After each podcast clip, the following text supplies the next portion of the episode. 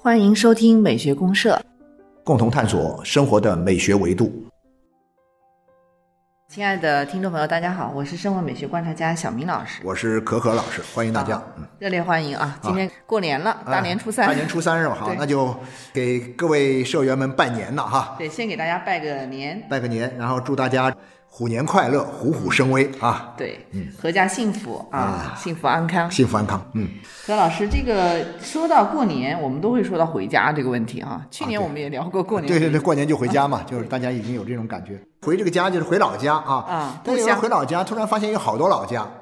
我一度对这个老家这个概念有点晕。啊，有点迷呃，所谓的什茫么呀？就是说，他这老家是哪个老家？然后呢，一开始是我小的时候，那应该是我父母的家，嗯，他们这个出生成长的地方也是我的老家。等到我大了，嗯，我也当爹了哈，这个时候呢，哎，我再回家的时候呢，这就已经不是我父母的家了，我就感觉到，那我出生长大的地方，那就是我的老家啊，那就是这有了一个什么概念呢？就是我孩子跟我一起回的这个老家，就是我出生长大的地方。对所以呢，其实至少来说呢，就是在这个像我们这种年龄的人，基本上都有至少有两个老对家。我我也是，是吧？也一样，对吧？因为我爸爸他童年的故乡 啊啊，小时候我也经常会去过嘛。对那对啊到我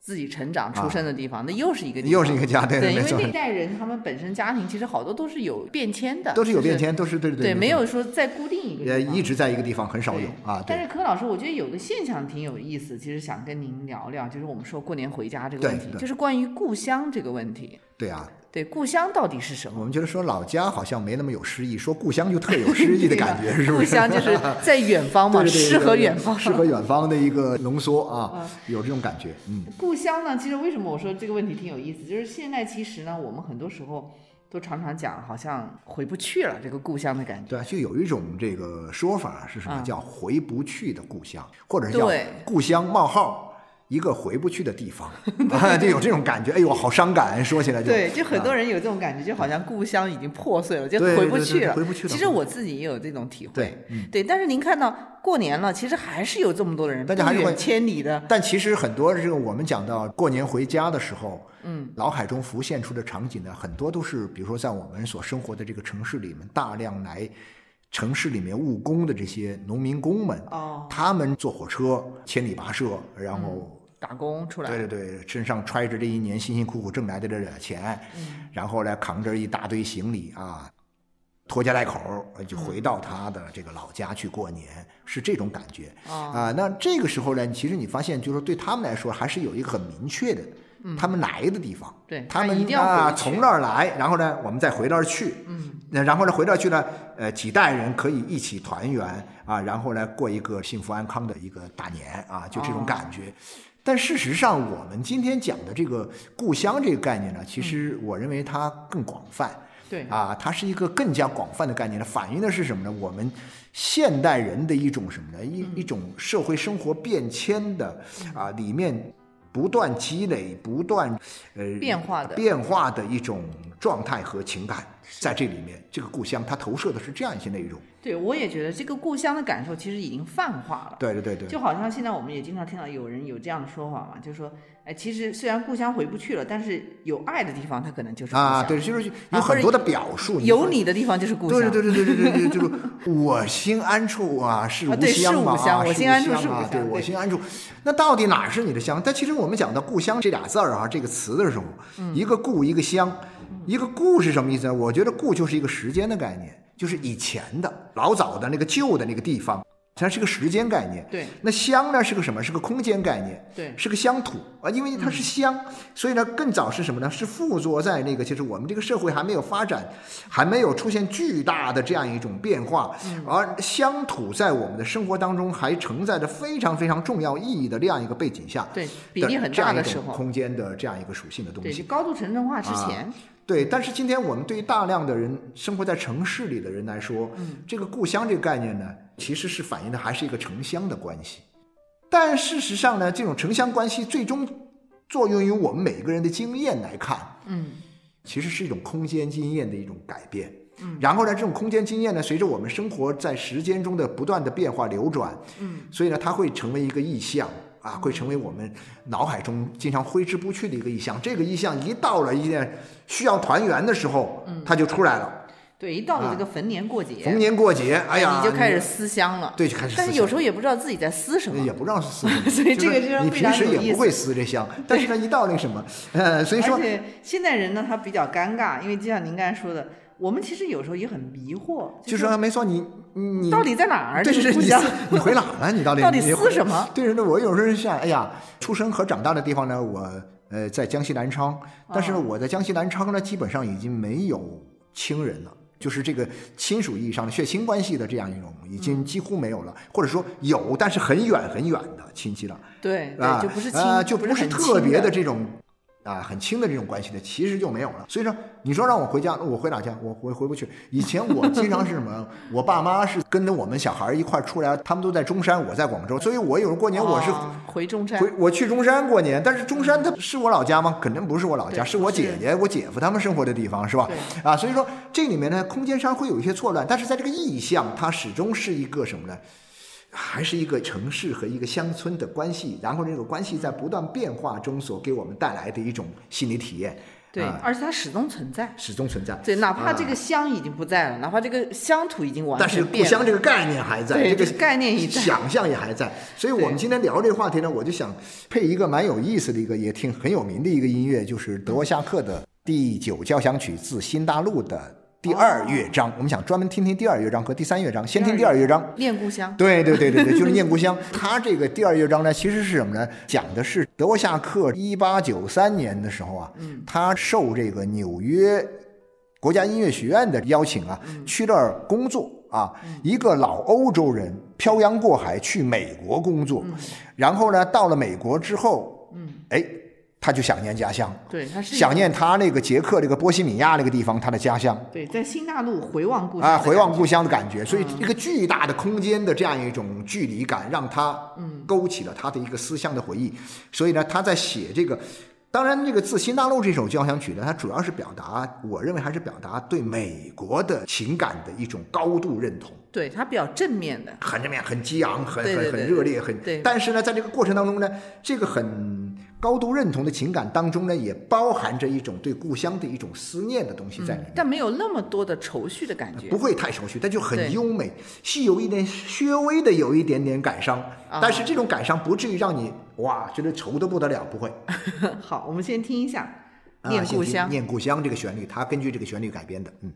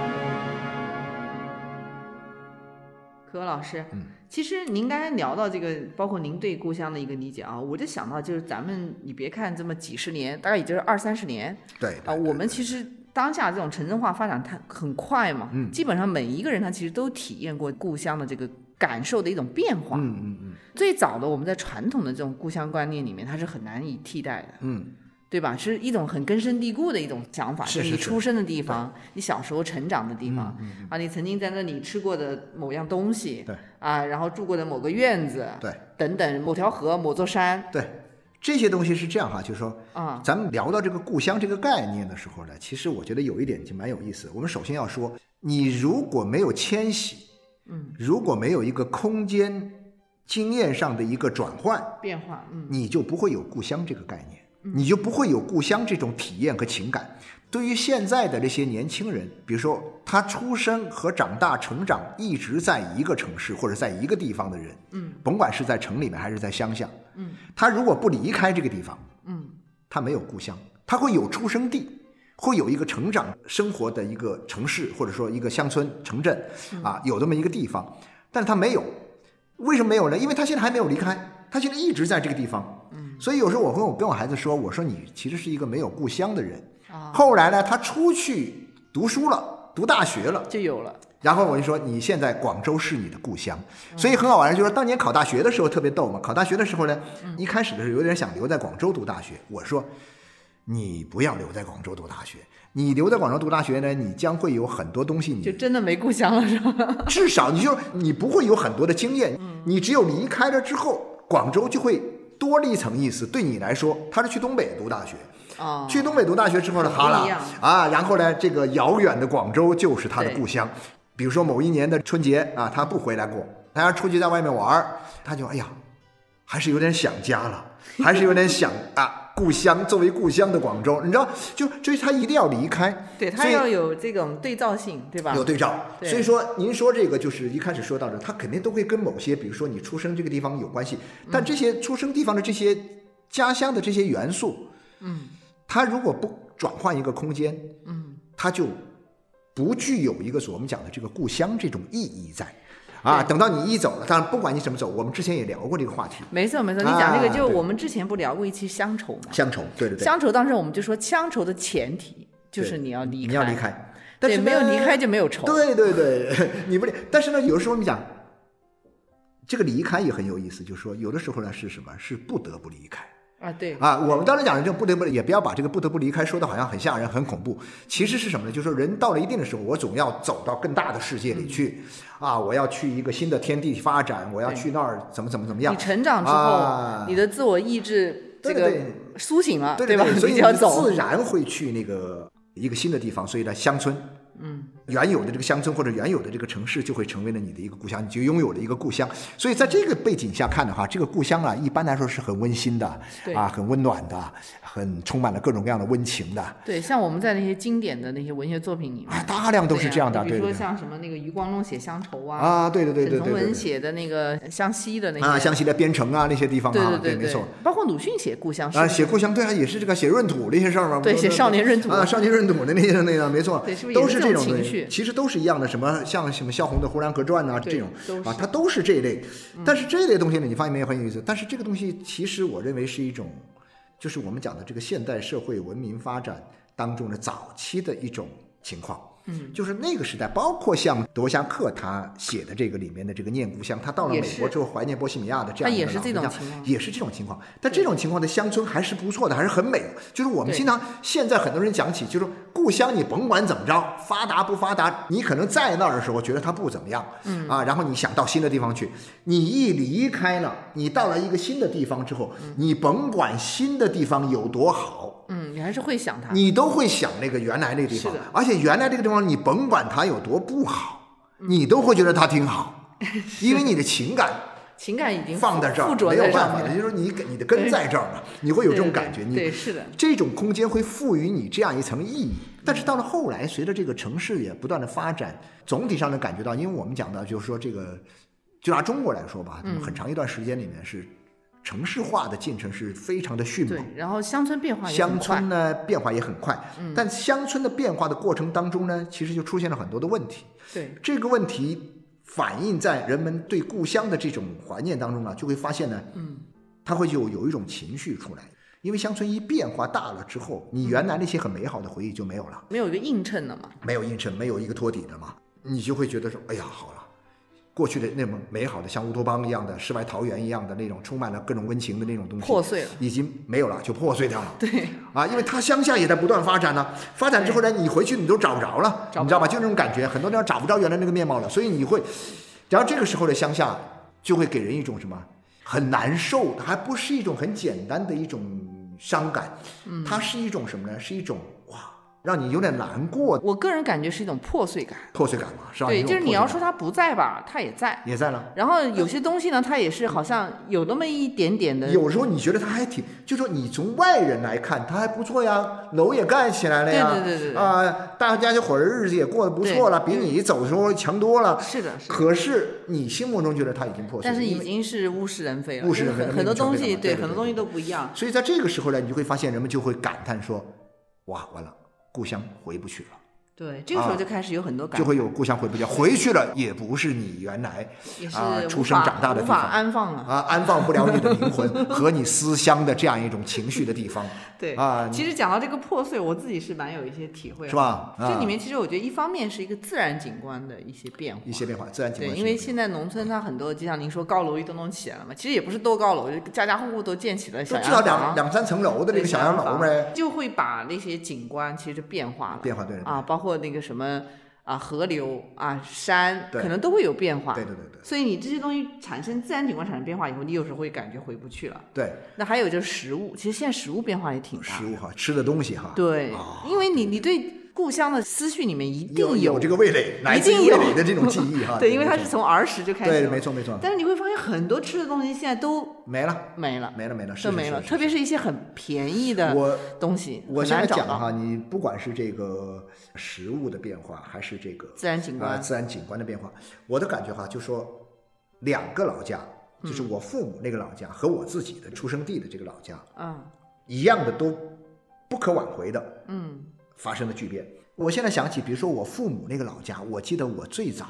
嗯最早最晚一次回去的时候是什么时候回去的呢？我是一九八零年考上大学的时候，哦，那好那啊早，哎，好早哈，嗯就是 对呀、四十多年前的哈。对，好早。我当年考上大学的时候，本来我也不想回去，以前回老家都是跟着我爸妈一块儿回去的嘛。嗯，然后呢，那年呢，这个我考上大学，那我爸妈不是没时间嘛，啊也不可能，因为要过年才带回家嘛。所以说那时候回去是什么呢？就是说我妈就让我一个人回去。哦，你一个人回去？让我一个人回家， 为什么呢？其实我妈那点小心思我是知道的，我妈什么呢？回去嘚瑟一下呗。啊考上了我这我这玩意儿考上大学了，你还不得回去乡里乡亲他们看一看，荣归故里啊，有点小荣归的意 思哈。衣锦还乡是吧？啊 呃所以说，对对对，所以在那个层面上还算是衣锦还乡吧。对所以我那时候就回去，我那个时候回去，我八零年回到我们那个父母那个家乡的时候，啊，我就会想起，很容易就想起什么呢？我小时候两三岁、三五岁的时候，嗯，到那个乡下，那时候我父母带我过去的时候，嗯家里去生活过一段短短的时间，陆陆续续或者说十来岁也回去过，这以前的记忆一毛一样，那个乡村没有变化哈。哦，然后那不是呢，很好吗？那是一九八零年哦。等到了我去年的时候，我遇到了几个来自于我父母老家的这个朋友、啊亲戚来广州，我们见了面聊天儿啊，啊，他说：“哎，回家乡看看。”然后他说家乡变化很大，我说变化是什么大？他就拿手机里面的照片给我看，啊， 这是你们家以前那个地方，这是什么什么？我们经常在这玩的地方。我我一看完全不认识了。你现在去找不到你家 对了，对对，然后嗯好玩在哪里呢？好玩的是啊，他到了我们家来之后呢，也是亲戚嘛，在我们家住了两天。他说：“哎，我给你们做家乡的美食。”嗯，买回来，我在广州买的，他们用家乡那个烹饪出原来那个手法，一吃，他说是不是有家乡味道啊？吃不出来吗？我说哪有啊？我说那根本就不是我小时候想象到的那种味道，或者记忆中留的那种味道，已经完全变化了。变化很这个是这个变化哈，乡下变化。嗯，我城里也一样。前几年我还因为办事儿回南昌，我那个老家。嗯，说实在的，我们以前那个工学院那个院子，以前我在那儿长大的那个院子，童年成长童年成长的地方，一看，哎呦天哪，有一种很凄凉的一种衰败感。啊它因为什么呢？因为很简单，至少有一点是很具体的哈，就是说这个院子以前是个大学啊，叫江西工学院，嗯，后来改成江西工业大学，后来呢又跟江西大学合并，嗯成为南昌大学。那应该不错啊。后来成了南昌大学之后呢，这个学校的主体部分就全部搬到了一个哦南昌的一个新的地方，有一个新挪的走了巨大的一个校园。然后这个地方呢，就你就会觉得呀，这房子怎么这么破啊？这房子怎么这么萧条没有啊？维这个修氛围，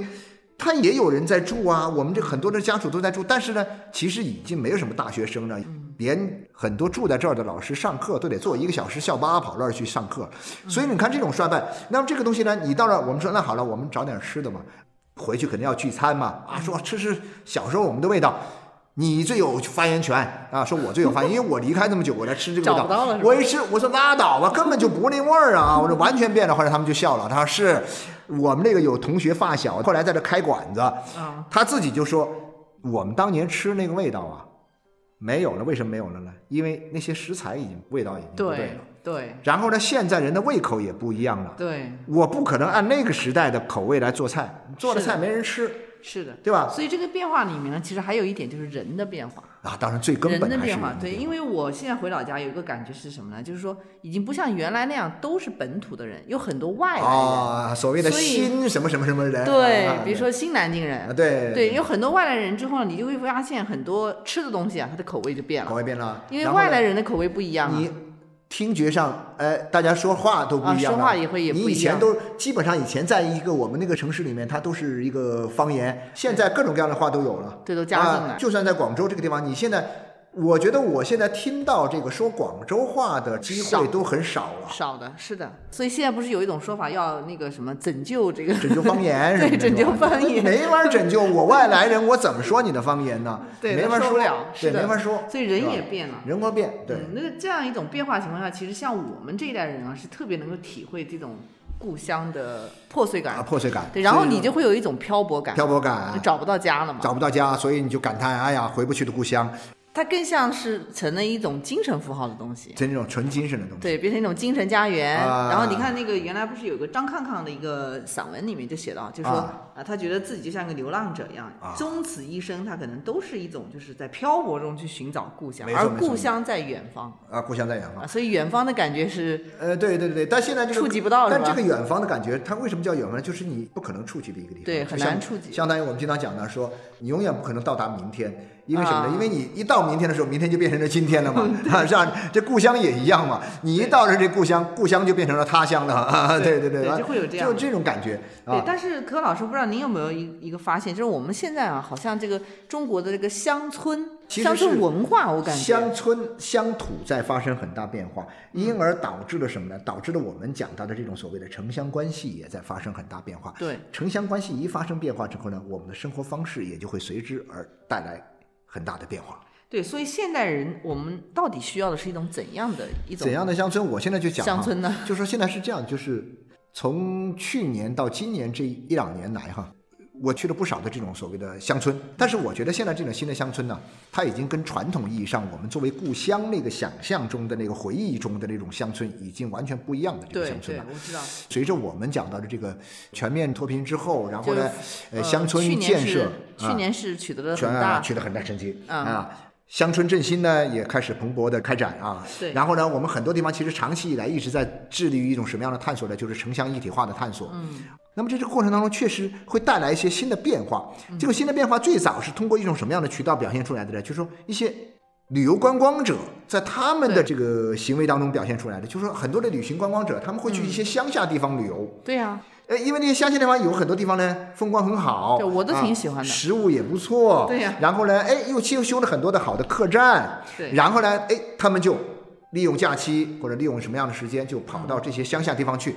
有些人还会甚至会在那儿住一段时间，呃，全国很多这样的地方，慢慢啊慢慢我就都是这跑种过很 多。啊、你的跑 款多是对跑吧？款你比较喜欢乡下地方 是吧？对，我喜欢这种，就是啊说有稍微有点点原生态，但原是生态自然环境又特别好，对对对就是对比较对放松嘛。对，所以我我您刚才讲这个，我突然想起来，我们柯老师还是这个乡串中国的发起人。我不是发起人，我是召集人，就具体干活了啊那。其实我是特别想知道一下，比如说我们现代人当下的这种当代人，嗯肯定也是需要故乡的。嗯，对，虽然我们嗯已经很漂泊感，也找不到了，但是还是很需要去重新建立一种新的我们跟这种乡土的关联性。对对对，这人必要的嘛。是非常非常必要。你不能整天停留在那种哎呀故乡回不去了的这样一种对对对哀对叹当中，对呃，哎不向能前停看永远 对对对，不能永远这个沉浸在一种故乡的破碎感和流浪感的感伤的这种嗯抒情当中。嗯，我们的灵魂其实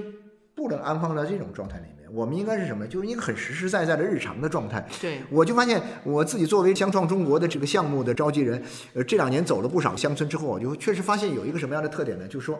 我感觉到的是，首先乡村本身嗯，在发生变化，对，我也啊，感就觉是到，乡村，就是我们讲的，其实八十年代这已经在发生变化了嗯吗？八九十年代以来一直变，但是八九十年代以来的这种乡村变化，它事实上是什么呢？是一种种迷乱化。为什么啊说它是迷乱化呢？就是它是一种追随城市化的这样一种路径。嗯，比如说它乡村里面的这种生产方式。完全按照城市的生产方式，比如说我们最早从八十年代开始，改革开放之初那时候搞什么乡镇企业，哦，啊，然后呢，一切的这种乡村的这种生产，它脱离了农耕，嗯，它不种地，然后呢，我搞什么呢？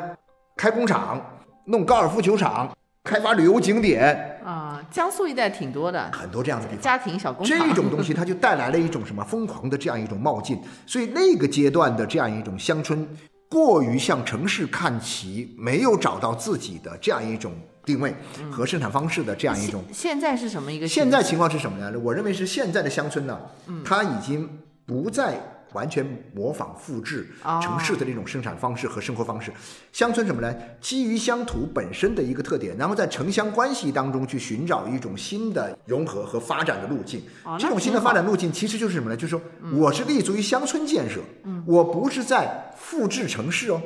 然后呢，乡村，你比如说，我们乡村里面最重要的是什么呢？土地是最重要的，对土地，农业生产、农耕是重要的。对那么一切的发展是基于一个农业的文明，基于一种农耕的文明，在土地的基础之上，我们进行一种什么生产方式的这样一种发展和升级。原有的这样一种农耕，我们继续保留，啊，然后呢，还更好的利用现在的工业化的这样一种设备啊，嗯包括像互联网的很多的，比如说物产方面呢、嗯，啊，通过这个不断的拓展这样一种农产品的这种销售销啊，售对啊，然后呢，更好的去带动当地经济的发展呢、对这样的话呢，把物产也变成了什么呢？变成了商品。它的经济的发展，它所依赖的这种生产方式，是完全是合乎农业文文明明的的一种生产方式。但是又结合了一些些我们当代社会的一一些些特点便利性，对便利性。然后呢，在这个基础上，我们再去叠加很多新的东西，比如啊说，我们在这个基础上，我们再去搞观光业啊我们再去搞这个服务业啊我们甚至再去搞更多的去对接城市的很多的城市人的活动的，比如说这个，我就会想到，我们现在城里面都要搞团建呢、啊，到农村去搞 团建，有很多地方特别适合搞团建，所以啊我经常讲到我的以前的这个老领导，呃，新周刊的这个创始人封新成封，总他离开媒体之后，嗯，他现在获得一个新的身份叫封老爷啊，当地的老爷哦像老爷一样哈。然后呢，那个地方呢，其实你说他在这儿搞出什么东西，也没有说像什么有多少呃特别的，好像说很大阵仗哈。哦他是在云南凤啊雨，在，云南的大理和丽江之间有个叫洱源县的一个地方，这个地方呢有一个镇叫凤雨镇，哦，就这是一个坝子。对我就记得他的名字，那啊，个名凤字雨特别特美，别特别美，对啊特别美凤雨镇这个坝子呢有两千亩的这样一个地方，村民们在这生活，然后在这里劳作，因为这个地方有很多是湿地，嗯，让这些湿地得到了更好的开发之后，慢慢的开始去发展一些旅游的这种资源哦啊，做旅游，然后呢做旅游之后呢，然后他在这里面也做了很多的乡村改造，嗯，特别是把一些废弃的旧的乡村做了很多的这种空间设计上的改造，哦，改造完了之后呢，很多的品牌啊，大品牌，我们这边具体就不说了哈，就到这儿来，呃，搞活动、哦搞团建、搞发布，啊，就就哎呀，搞得很很热闹。他这个就把城市跟乡村连接的对挺对，好所以的，说他现在我们这老领导啊他有一个什么口号很厉害，就是仨字儿叫什么？叫乡儿扬，就是乡村的乡啊就是扬是三点水一个绵羊的羊，既是乡土又是开放的和现代的啊啊很洋气又很乡土。然后呢，正因为这样，你看前不久那个全世界最大的这个烈酒集团啊，蒂亚吉欧集团，嗯，在凤雨这个地方开了一个，它在整个这个亚洲，嗯，第一家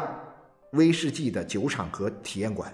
哦，两年之后大概就可以，你两年之后你可以到什么凤雨去喝什么呢？喝威士忌 和苏格兰的 whisky 啊，所以这个东西很神奇，就是说真的很神奇哦，很神奇吧，因为这个让水好啊。它一切是什么呢？是让这个地方的自然生态保持到最好的状态。然后你会发现，我们再去这儿的时候，嗯，你就不单纯只是去观光旅游。你现在包括它这个地方有一个上海的一个做瑜伽的一个姑娘，我们管她叫柴姑娘，她把她的瑜伽馆开到了这个凤凤羽的这个乡下，啊，她租了一个房子，完了把它装修一下，嗯，别人很多人还一开始还有点怀疑，说：“哎呀，跑到那个地方去做瑜伽，我花几千块钱啊，然后有点疑惑。”但是他把那个场景一展示，把这个片子一拍出来，给他一看，哎呀，那些人趋之若鹜啊！ 你到瑜伽就应大该自在户外然最好的，做对对对是对对，所以是瑜伽本身就是在自然里面的对嘛，应该在哈户外对啊我们现在在城里面都是在房间里面，在那个什么是吧因？为城市没有这样的没条有这种件环境了。然后更多的地方，你包括像在西南这种地方，在浙江这这里面都挺多这种类似的地方。对嗯对啊，我认为这就是一种新的乡土，因为乡村本身的改变是基于乡土的一个自身的一个特点和优势，嗯，做出的一个改变，它会反过来去重新改写一个城市和乡村的关系。对，你看它现会在，帮助我们重新建构一种对啊乡土记忆。然后呢，还会构建一种新的城乡生活。对你像那个我去年去过的这个地方，就是四川这个在成都边上浦江县的有一个叫两个地方挺有，一个叫民乐村，还有一个是叫什么铁牛村。啊，这名字挺土的，啊，铁铁牛村很土嘛， 对，铁但牛是它村又比较好土。有好多这个新村民都是从大城市来，甚至有国外回来的人，就到这儿落户了。他不是在这儿观光哦，哦，啊，他在这儿落户。当然，落户不是说我就是靠着自己那点儿存款来过乡呃田园生活，不是啊，人也到这儿来做事儿，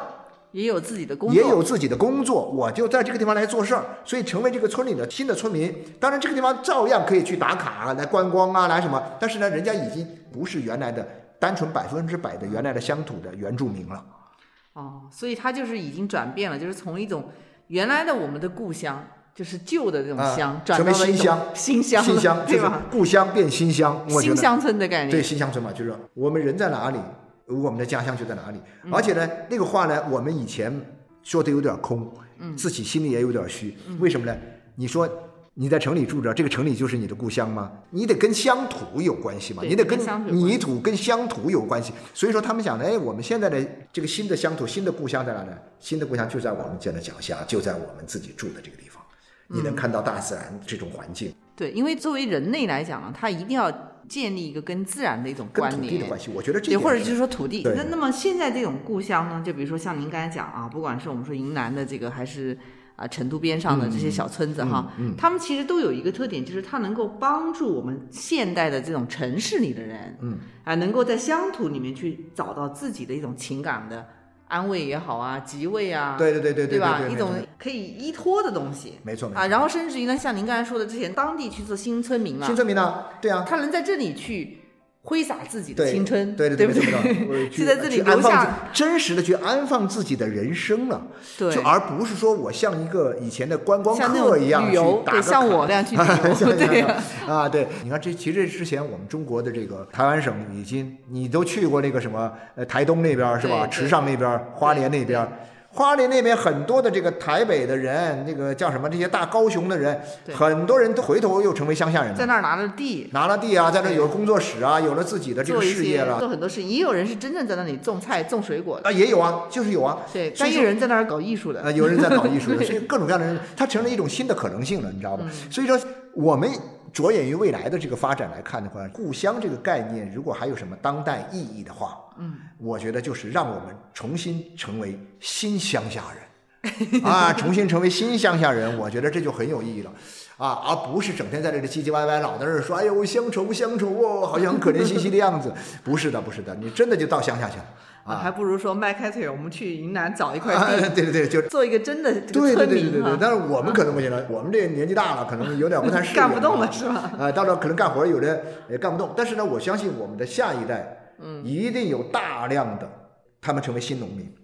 啊，就是它这个趋势都是这样的，先是城镇化，对往对对城市对对对，走往城市走，然然后到了慢一慢定地程度之后，呃又往回流，回到往乡往下去。乡村，对，但是回乡村的人呢，就并不是原来那个村庄里的二代或者三代，对对而是新的来自对世界各地的任何地方的人都可以回到你这地方去。对，所以你想象一下，那个时候我们的新乡嗯会是什么样子的？那就是完全是一个全新的世界了。对，而且啊他们会改造这个乡村，没错，没错，对，没错会成为这个乡村的新的主人，所以没错这就没是错没错未来发展的一路你上还，是能够看出它的一种发展的对规律性的、趋势性的某些东西。对，跟整个中国社会的发展也对对是对非常对吻合的。对，嗯没错，哎，所以我们在过年这样的一个日子里面，我们聊一聊这个故乡，啊还是很有希望的。然后啊展望一下新乡，对对对对对新的故乡是对对怎对，样没错没错没错。行，啊，那我们呃今天的内容就差不多聊到这儿哈。最后我们再听一下这个第三个乐章。刚刚我们那个念故乡那个呢，其实是他对美国本土的一个体验。嗯，